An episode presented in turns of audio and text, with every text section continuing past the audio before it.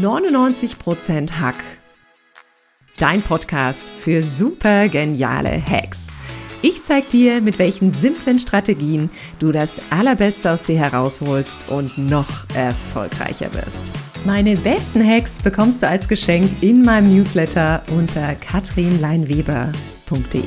Und jetzt Ärmel hochkrempeln und ran an den Hack. Erste Eindruck ist oft entscheidend, doch manchmal kann er ganz schön trügerisch sein. Dann brauchen wir eine möglichst gute Menschenkenntnis. Doch wie finde ich heraus, wie mein Gegenüber tickt und vor allem, ob es gut mit mir meint? Eine Frau kennt die Antworten. Sie ist Profilerin und ich freue mich riesig, dass sie heute bei mir zu Gast im Podcast ist. Herzlich willkommen, liebe Susanne Krieger-Langer. Hallo, hallo Katrin, hallo Leute, ich freue mich, dass ich dabei sein darf. Wie schön, ich freue mich auch riesig. Und liebe Susanne, für alle, die vielleicht nicht genau da draußen die Job Description eines Profilers oder einer Profilerin kennen, magst du uns vielleicht mal ganz kurz erzählen, was eigentlich bei dir draufsteht, was du tust? Ähm, wir ermitteln. Jeder Profiler ermittelt ähm, auch jeder Kommissar, jeder Fallanalytiker, jeder operative Analyst. Ähm, wir ermitteln und klären Fälle auf. Und dann gibt es natürlich Unterschiede. Ich sage mal hemdsärmlich, ähm, die verbeamteten ähm, Profiler, die ermitteln und klären auf, vorrangig retrospektiv, um einen Täter, der es getan hat, zu finden und zu isolieren. Und wir Wirtschaftsprofiler, wir schauen nicht nur retrospektiv, so wer hat's denn da gemacht, sondern auch prospektiv, wie schütze ich das Unternehmen vor Tätern. Das heißt, wir ermitteln und wir klären nicht nur den Fall auf, sondern wir klären auch über den Fall die Menschen auf, auf dass sie sich selbst schützen können. Das heißt, wir stabilisieren den Einzelnen und oder aber auch die Unternehmen, auf dass das nicht wieder passiert. Und nicht, weil einer weggesperrt ist, sondern weil das Unternehmen gesund ist. Das ist der Job. Das finde ich total klasse, weil das ist natürlich sehr zukunftsfähig gedacht. Wie ist es denn, liebe Susanne, wenn ich jetzt einem Menschen begegne, habe ich doch so ein Stück weit eine Intuition, ein Bauchgefühl. Kann man sich auf das mhm. gute alte Bauchgefühl verlassen oder reicht das nicht aus? Ähm, antworte ich professionell und souverän, kommt drauf an. Das ist die Antwort, die keiner gebrauchen kann ähm, das Wesentliche beim Bauchgefühl ist, es ist erstmal absolut überlebenswichtig. Also das hat uns Mutter Natur mitgegeben, damit wir überleben, auch dem Säbelzahntiger gegenüber oder aber dem Betrüger gegenüber. Und jetzt kommt es aber darauf an, wie gut sind meine Grenzen.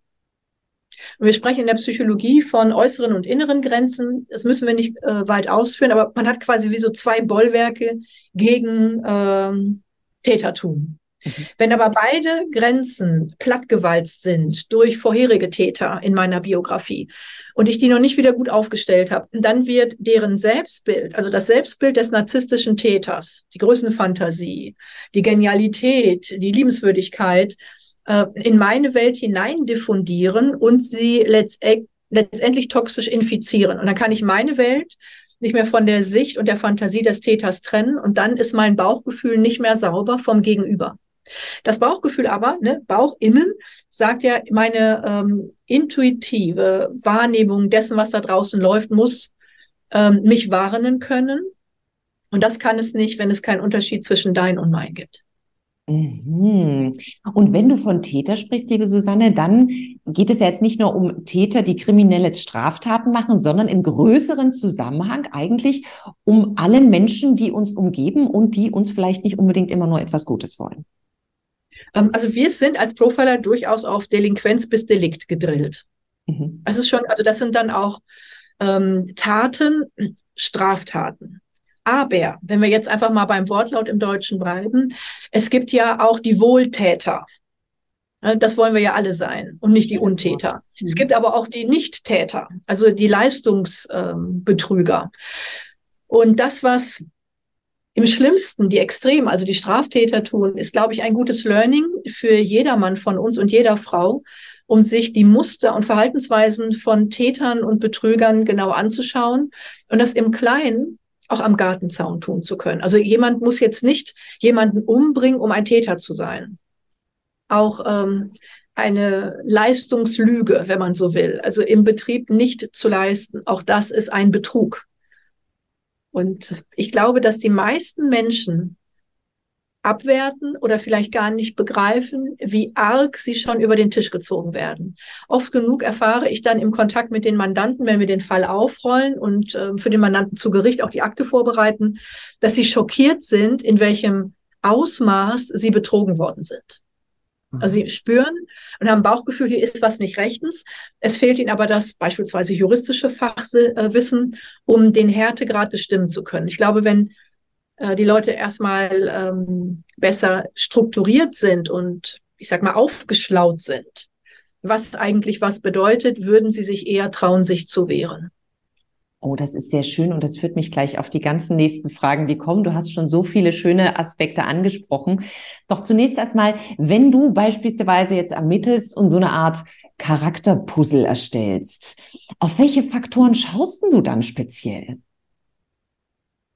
Ähm, ich schaue bei mir auf bestimmte Dinge und ich schaue beim anderen auf bestimmte Dinge. Ich fange mal bei mir an, weil es maßgeblich bestimmt, ob ich überhaupt neutral schaue. Mhm. Ähm, natürlich brauche ich ein Fachwissen, aber vor allem bei der Persönlichkeit gibt es so drei Dinge, die äh, sehr relevant sind, um, damit es gelingen kann überhaupt nur. Der eine Teil ist, dass ich ähm, mit einer gewissen Ehrlichkeit reingehen muss, auch mir selbst gegenüber. Ähm, was bedeutet, dass das, was ich an blinden Flecken habe, nicht auch blinde Flecken dann sind für die Analyse beim Gegenüber. Ich brauche eine Demut äh, der Sache, aber auch dem Menschen gegenüber, dass ich nicht in eine Konkurrenz gehe und jemanden abwerte, nur weil ich meine, dass er mir bedrohlich werden würde. Und ich brauche ein Wohlwollen äh, dahingehend, dass wir alle nur einen Teil der Wahrheit kennen, auch nur kennen können und ähm, darauf reagieren.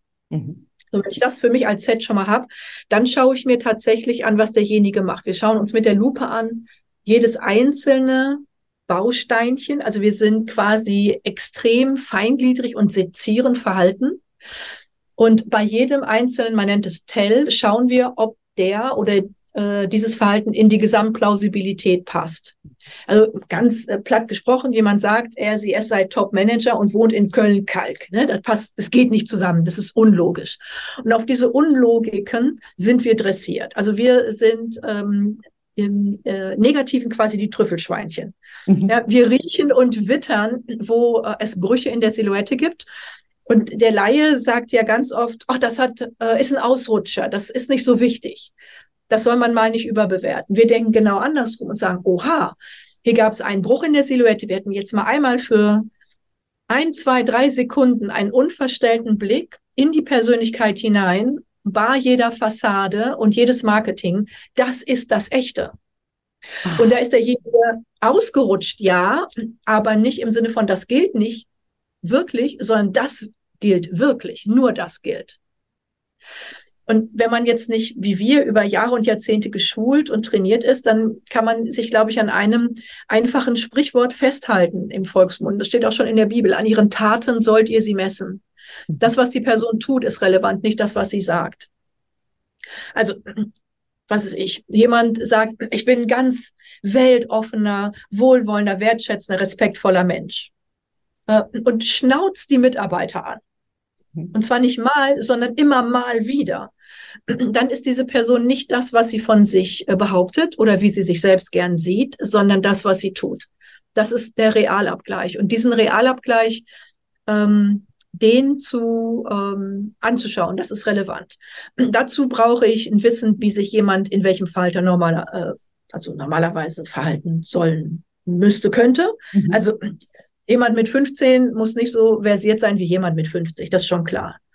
Ähm, dann muss ich die Logiken in einem Charakter kennen und auch die Störungen vor allem. Das heißt, welcher Tell, welches Symptom zeigt mir, ob ich es mehr mit einer Störung als mit einer Person zu tun habe. Das finde ich total spannend. Das heißt letztendlich aber auch im Umkehrschluss, wenn ein so ein Detail oder so ein, ein, ein, ein wo du gesagt hast, der, der unverkennbare Blick auf die wirkliche Persönlichkeit, wenn sowas wiederholt auftritt, dann ist es doch höchste Eisenbahn, da nochmal genauer hinzuschauen. Also du würdest schon auf, hinschauen, wenn das kleine Detail auftritt und wir vielleicht als normaler Mensch drüber weggehen würden und sagen würden, na, das ist jetzt mal passiert. Aber da würdest du schon sehr aufmerksam werden und sagen, ah, Moment. Ich würde es verschärfen. Ähm, wir schauen grundsätzlich äh, nach Details und sobald sich ähm, etwas Unlogisches zeigt, ähm, da wühlen wir dann aktiv sogar nach. Mhm. Also wenn jetzt jemand sagt, wir sind jetzt hier im Zero Waste Bereich, ich habe für euch irgendwas gekocht und ähm, man freut sich jetzt auf dieses Mahl miteinander. Und du hast einen ganz kleinen Fatz Plastik in deinem Essen. dann ist das ein deutlicher Tell, dass mit Zero Waste es nicht weit her ist. Und dann wird man aktiv suchen und nicht sagen, ach, das ist jetzt von der Decke gefallen, hoppala. Absolut. Sehr schön. genauso gehen wir mit Menschen um. Und oft wird dann gerne beschwichtigend gesagt, ja, man soll Leuten eine zweite Chance geben. Tatsächlich geben wir hunderte von Chancen. Mhm. Aber die geben wir nicht nur der, äh, der anderen Seite, dem Täter, sondern auch uns, die Wahrheit kennenzulernen. Und das ist unser Job, da zu gucken, ob das, was uns erzählt wird, wirklich das Wahre ist. Damit treten wir natürlich vielen, die sich gern darstellen, erheblich auf die Füße. Das gibt dann auch schnell ähm, einen Backlash, aber das gehört zum Job dazu. Das kannst du aushalten. Du sagst gerade ein schönes Thema, die Wahrheit. Und dazu gehört natürlich immer ein Stück weit auch die Illusion. Und äh, du hast vorhin in einem Satz fallen lassen, ihr könnt auch Leistungsträger äh, erkennen oder auch erkennen, ob das ein getarnter Top-Performer ist oder ob es sich wirklich um einen sehr leistungsfähigen Menschen handelt, der Dinge vorantreiben möchte. Und ich glaube, da sind natürlich besonders viele äh, Teamchefs äh, oder generell Führungskräfte interessiert, Worauf achtet man denn genau in diesem Bereich? Ähm, viele sehr erfolgreiche Manager und Managerinnen haben gesagt, ähm, they don't hire for skills, they hire for attitude. Und das ist das Wesentliche, denn die fachliche Tauglichkeit kann man schulen. Mhm. Ähm, Effektivitätstauglichkeit kann man üben. Die Problematik entsteht immer beim Mangel in der charakterlichen Tauglichkeit. Mhm. Das heißt, ich prüfe grundsätzlich immer nur die charakterliche Tauglichkeit. Wenn jemand da durchgeht, durch dieses Nadelöhr, und zwar auf dem Niveau, auf dem man selbst spielt. Also, ich sag mal so, wenn man jetzt so einen Allerweltsbauchladen hat und bedient irgendwie, ich bin jetzt mal despektierlich, wie im Tenta-Emma-Laden jedermann. Ne, auf niedrigem Kostenniveau und nichts ist spezialisiert. Es ist halt so Daily Business. Äh, dann können da viele mitmachen. Wenn man aber sagt, man spielt in der Champions League äh, für bestimmte Spezialisten mit besonderstem Service auf Sternenniveau, ähm, dann haben wir natürlich einen anderen Anspruch. Und diesem Anspruch muss jemand genügen. Zuerst einmal muss dieser Anspruch definiert sein, was bei den meisten Unternehmen nicht ist. Mhm. Und dann suche ich ähm, vorrangig nach drei Vs. Ich suche nach äh, Verlässlichkeit, auch im Sinne einer Verbindlichkeit, dass die Person das, was sie sagt, auch liefert und nicht nur in ihrer Wahrnehmung liefert, sondern auf dem Niveau, das ich einkaufe. Dann suche ich nach Verantwortungsbewusstsein und ich suche nach Vertrauenswürdigkeit. Mhm. Ähm, Navy SEALs zum Beispiel unterscheiden sehr zwischen äh, Performance und Trust bei ihren äh, Leadern, also wer dann ähm, ein Team führt. Und ähm, man kann es so hemsärmelig sagen, äh, Performance, do I trust you with my life? Also bringst du mich wirklich da, ähm, da rein und raus ähm, aus diesem, ich sag mal, todbringenden ähm, Szenario? Äh, dann kannst du mit der Waffe umgehen, du weißt, wie man infiltriert und exfiltriert. Und Trust ist der zweite Bereich, nicht nur do I trust you with my life, do I trust you with my money and my wife. Mhm. Also fällst du mir dann auch nicht in den Rücken. Und das ist, glaube ich, äh, das Problem, was ähm, gerade auch in Deutschland oder im Dachraum wenig geprüft wird und auch wenig sanktioniert wird. Wir schauen rein auf die Performance, auf die Schlagzahl vielleicht und auf die Qualität. Wir schauen aber nicht, ob diese Person auch als Mensch, sage ich mal, teamfähig ist. Das aber ist so wesentlich, um Teams auf ein Niveau zu bringen. Denn im schlimmsten Fall habe ich sonst nur Diven in einem Team, die spielen alle einzeln, aber nicht als Team. Mhm. Und ähm, nicht bei der letzten, aber bei der, ich glaube, vorletzten äh, Weltmeisterschaft konnte man das ganz gut sehen beim Fußball. Island mit, ähm, ich sag mal, lächerlich wenigen Einwohnern, 250.000 haben die nur, ist extrem weit gekommen, weil die ein Megateam waren. Und ähm, die, die typischen ähm, Gewinner hatten zu viele Diven auf dem Platz. Die haben für sich gespielt, aber nicht mit den anderen. Denen war es wichtig, dass sie das Tor machen, nicht, dass die Mannschaft das Tor macht. Entsprechend sind die auch nicht, wie sie es gern gehabt hätten, Weltmeister geworden. Mhm. Und wenn ich möchte, äh, dass äh, mein Unternehmen nach vorne kommt oder meine Familie nach vorne kommt, muss ich als Team spielen. Oder wenn ich als Paar nach vorne komme, Das ist eine Teamaufgabe. Und darum ist es so wichtig, in der Einschätzung von Menschen, meiner Meinung nach, äh, zu prüfen, ob sie vertrauenswürdig sind. Also ich fand das jetzt wahnsinnig spannend, weil diese drei Vs könnte man ja rein theoretisch wirklich in, in jeder Beziehung, in jeder zwischenmenschlichen Beziehung mal abflöhen, finde ich. Das sind ja wunderschöne ähm, Werte, die auch dahinter stecken. Wie merke ich denn, liebe Susanne, ob mich jemand manipuliert. Ich meine, Leute, die manipulieren, sind ja extrem gut da drin, extrem subtil da drin, ähm, Informationen weiterzugeben, Informationen von dir abzuflöhen und dich natürlich in eine Richtung zu lenken, die ich vielleicht so gar nicht möchte. Gibt es da vielleicht ein paar Ideen von dir, wo man sagen kann, ah, Achtung, wenn das passiert, schau mal ein bisschen genauer hin. Ich glaube, die erste Frage ist immer, ähm, also in der Selbstreflexion, ist das mein normales Verhalten? Punkt eins. Äh, Punkt zwei, würde ich das auch für mich verlangen? Also gerade, ich sage immer, die Bambis geben viel zu sehr und sind dann von Nimmlingen schnell über den Tisch gezogen. Und für die gilt äh, keine Entscheidung unter 24 Stunden und einen neutralen Sparringpartner. Ähm, Manipulation ist ja auch erstmal nichts Negatives. Also wenn wir im Positiven manipuliert werden, beispielsweise auf einer Party und es ist gute Stimmung, auch das ist eine Manipulation.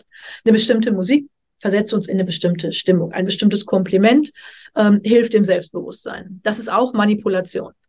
Die Problematik ist also nicht die Manipulation selbst, sondern sich ähm, von dem Einfluss einer anderen Person hinters Licht führen zu lassen. Mhm. Also wenn ich ein Ticket zu einer Zaubershow kaufe, dann weiß ich, ich kriege was gezaubert. Die nennen sich auch nicht Zauberer, sondern Illusionisten. Sie kreieren eine Illusion. Das heißt, sie lenken mich, äh, ich sag mal, rechts ähm, mit was Spannendem ab, um links ähm, etwas ähm, zu bewirken. Und das ist dieser Überraschungseffekt, wo ich sage, oh, bravo, ne? das war jetzt ganz spannend, völlig unerwartet, hätte ich nicht gedacht. Das finden wir gut, wenn es im Positiven ist. Das finden wir aber nicht gut, wenn diese Überraschung dann bedeutet, oh mein Gott, ähm, ich bin hier über den Tisch gezogen worden, auf einmal bin ich pleite oder meines Vertrauens in die Menschheit beraubt. Und daher ist es so wichtig, dass wenn ich von meinem typischen Verhalten so sehr stark abweiche und auch meine, ich sag mal, meine Crowd, also meine Freunde, Bekannten, die Familie, die wohlwollend sind, die auch gut einschätzen können, wenn die mit dem Kopf schütteln, ähm, dann müsste ich noch mal drei, vier, fünf Mal prüfen. Denn dann bin ich in der, ich sag mal, Illusion, meinetwegen eines Narzissten oder Psychopathen gelandet, aber nicht mehr in meiner Welt. Und dann werde ich ferngesteuert. Mhm. Das heißt, du brauchst immer jemanden, der auch reflektiert, der dein Verhalten reflektiert, eine, eine Person, die dich eigentlich ganz gut kennt. Ja, und äh, der ich auch vertrauen kann, in ihrer Fachlichkeit das beurteilen zu können. Also wenn ich Leute frage, die das fachlich nicht beurteilen können, begebe ich mich selbst auf den Holzweg. Aber beispielsweise das deutsche Datingverhalten, das ist so eine Art konspirative Geschichte. Und wenn man fast verheiratet ist, zeigt man dann sein Liebchen erst ähm, der Community. Äh, die hat dann kaum noch Chance, weil es ja die ganze Zeit äh, dieses Einwirken auf mich gab. In Frankreich ist das völlig anders. Ähm, wenn ich mich da in jemanden vergucke, wird er sofort nach Hause eingeladen und bekocht. Und da sitzen aber noch fünf, sechs Freunde am Tisch und die haben den Job, wie bei einem Bewerbungsgespräch, den zu prüfen oder die. Das ist normal. Das ist großartig. und dann äh, gibt es auch ein gutes Feedback. Und ähm, ja, das, glaube ich, dürfen wir uns gönnen.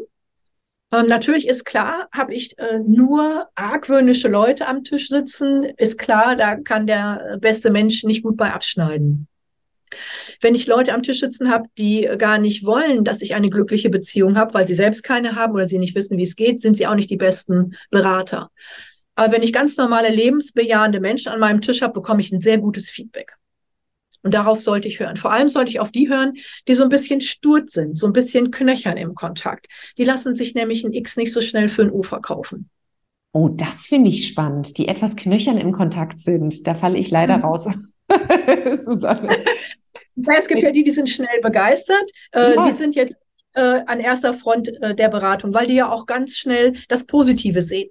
Mhm. Bei den, ähm, ich sag mal, sehr distanzierteren, wo man nicht gleich auf Plus einsteigt, sondern erstmal auf Minus, die gucken kritischer. Fair, aber kritisch. Und das äh, Feedback, das sollte ich mir unbedingt reinholen. Denn gerade in der Partnerschaft gewinnt auf Dauer nicht der positive Aspekt, sondern ob der negative Aspekt, also den wir alle reinbringen, logischerweise, da wo es knirscht, ob der nicht schadhaft ist. Mhm. Also ich kann ja Kompetenzen nicht aufrechnen, wie in der Mathematik. Ne? Da habe ich dann Zählwerte, wie beim Geld. Da kann ich gegenrechnen. Das kann ich aber nicht mit Eigenschaften oder mit Kompetenzen, weil es eben nicht Mathematik, sondern Emotion ist. Absolut. Ich schaue beim Paar, ähm, ob es eine Geschäftspartnerschaft oder eine private Partnerschaft ist, danach, ob das, was der andere, ich sag mal, negativ reinbringt, also was mich stört, ähm, eine lässliche Sünde ist, wo ich sage, Gott, das ist jetzt nicht so toll, aber komm, lasse laufen. Ne? Das ist jetzt nichts, was mich anficht. Wenn es aber was ist, wo ich sage, das entspricht nicht meinen Werten oder es spricht sogar gegen meine Werte, dann kann es nie etwas werden, egal wie gut und positiv und versprechend äh, die andere Seite der Ressourcen ist. Weil der Negativteil als toxischer Teil wird durchschlagen. Es ist wie ein Kupfernagel in einem Riesenbaum. Es wird genau an diesem kleinen Ding absterben. Und dann sind wir wieder beim Detail. Ne? Da schließt sich der Kreis zum Anfang, liebe Susanne. Wenn du jetzt aber, wir haben schon so viele tolle Tipps gehört, wenn du nochmal so deine drei oder fünf Top-Hacks zusammenfassen müsstest, um zu sagen, hey, das sind die, um Menschen besser einzuschätzen. Welche wären das denn? Ähm, Nummer eins, ähm, wie gut sind meine Grenzen? Ähm, oder habe ich den Trend, dass mein und dein verschwimmen, dann brauche ich externe ähm, Stopper. Ähm, wenn ich jemanden, ich sage mal, beobachte oder prüfe, sollte ich das von der Seitenansicht tun. Das heißt nicht im Direktkontakt, wo derjenige auf mich einwirken kann, sondern ich beobachte die Person im Kontakt und vor allem beobachte ich, wie jemand in den Kontakt geht und aus dem Kontakt rausgeht. Mhm.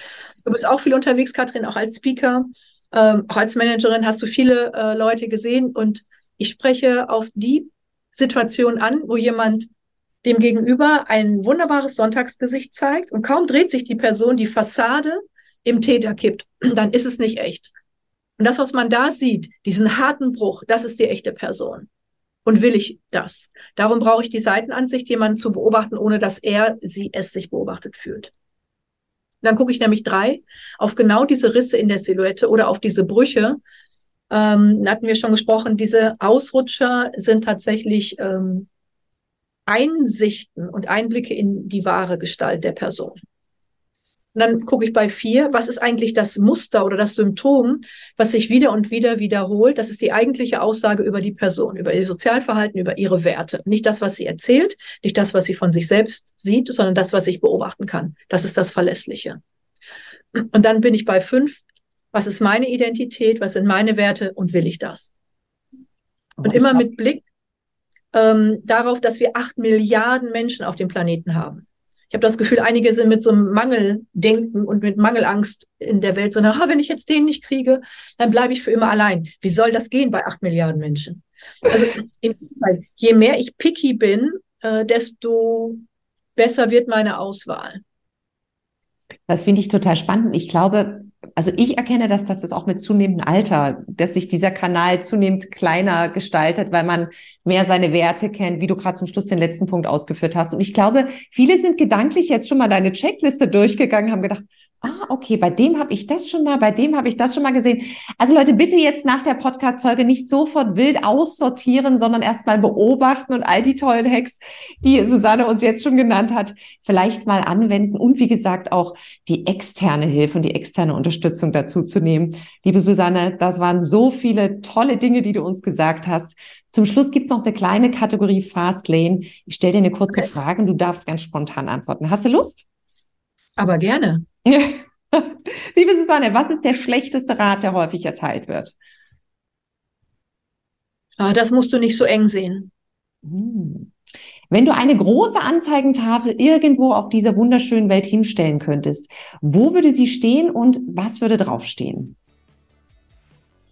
Äh, diese Anzeigentafel würde ich natürlich irgendwo hinstellen, wo es eine Menschenmenge gibt, also wo viel ähm, Durchfluss ist, wo viele Leute das sehen könnten. Und draufschreiben, oh, gibt es ja viel. Ich glaube, ich würde ganz gern draufschreiben, vergiss nicht dich selbst. Mhm. Und äh, die letzte Frage, die ich für dich hätte, wenn dein Leben ein Buch wäre, was wäre es für eins? Ich glaube, ein Almanach. Hm. Ich danke dir von Herzen. Ne? für deine wunderbaren Input, für deine Impulse und für all die tollen Hacks, die du hier gegeben hast. Vielen, vielen Dank, liebe Susanne. Ich bin gespannt, was es für Rückmeldungen gibt von allen Zuhörerinnen und Zuhörern. Und vor allem kann ich mir jetzt schon vorstellen, dass ganz viele jetzt schon mal so ihre, dass bei ganz vielen der News-Ticker durchläuft, alle flöhen schon mal durch. Ah, da kann ich, und das Detail ist mir aufgefallen. Also ich bin sehr gespannt. Ich danke dir von Herzen. Sehr gerne. Eine gute Zeit. Dankeschön. Gut gedacht heißt nicht automatisch gut gemacht. Wenn du meine Unterstützung bei der Umsetzung der Strategien und Hacks brauchst, melde dich gern unter katrinleinweber.de. Ich freue mich auf dich.